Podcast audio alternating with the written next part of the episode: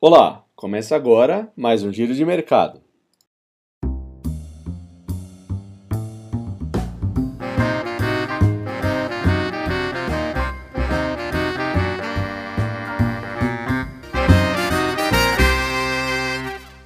O Ibovespa fechou a semana passada em alta de 3%, nos 101.260 pontos, impulsionado principalmente por um fôlego nas negociações pelo novo pacote de estímulos econômicos nos Estados Unidos e as declarações recentes do governo que apontam para um maior compromisso com a responsabilidade fiscal. No Brasil, em meio a pressões de congressistas pela prorrogação do auxílio emergencial, o presidente Jair Bolsonaro disse que não irá pagar o benefício por muito mais tempo. Adicionalmente, o ministro da Economia, Paulo Guedes, reforçou a posição contrária às propostas que prevêem brechas no teto de gastos para custear os, o programa a partir do ano que vem. Tal sinalização de maior compromisso com a responsabilidade fiscal é vista com bons olhos pelo mercado.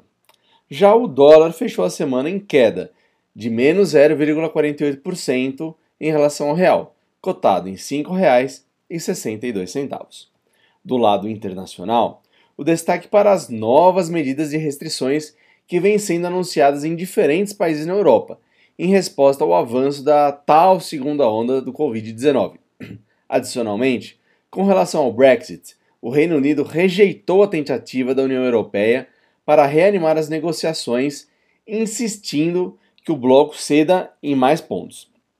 Por fim, do lado das eleições americanas, o democrata Joe Biden e o republicano Donald Trump se enfrentaram no último debate presidencial de 2020 mas sem grandes mudanças no rumo das intenções de votos.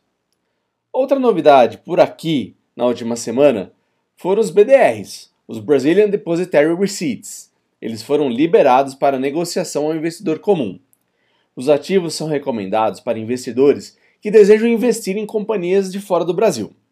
A CVM, a Comissão de Valores Mobiliários, aprovou recentemente as últimas mudanças no regulamento para listagem de emissores e a admissão à negociação de valores imobiliários da B3, a nossa bolsa, com o intuito de viabilizar a negociação das BDRs pelo investidor pessoa física.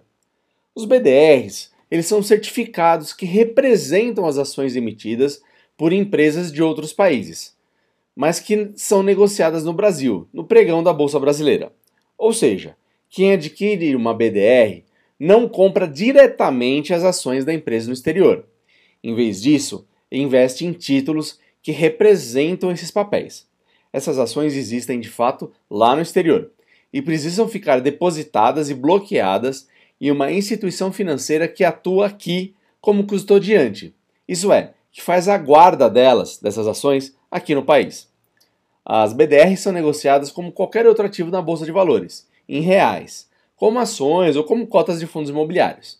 Então fique ligado. E se quiser saber mais, consulte o seu assessor de investimentos. Nesta manhã, S&P 500 e Nasdaq operam ainda em pequena alta, Dow Jones em queda e Eurostox com forte baixa, impulsionada pelo anúncio da Espanha da retomada do toque de recolher nacional, das 23 às 6 da manhã, devido à segunda onda do Covid-19. Bom, o giro de mercado de hoje fica por aqui. Tenham todos uma boa segunda-feira e uma ótima semana. Um abraço!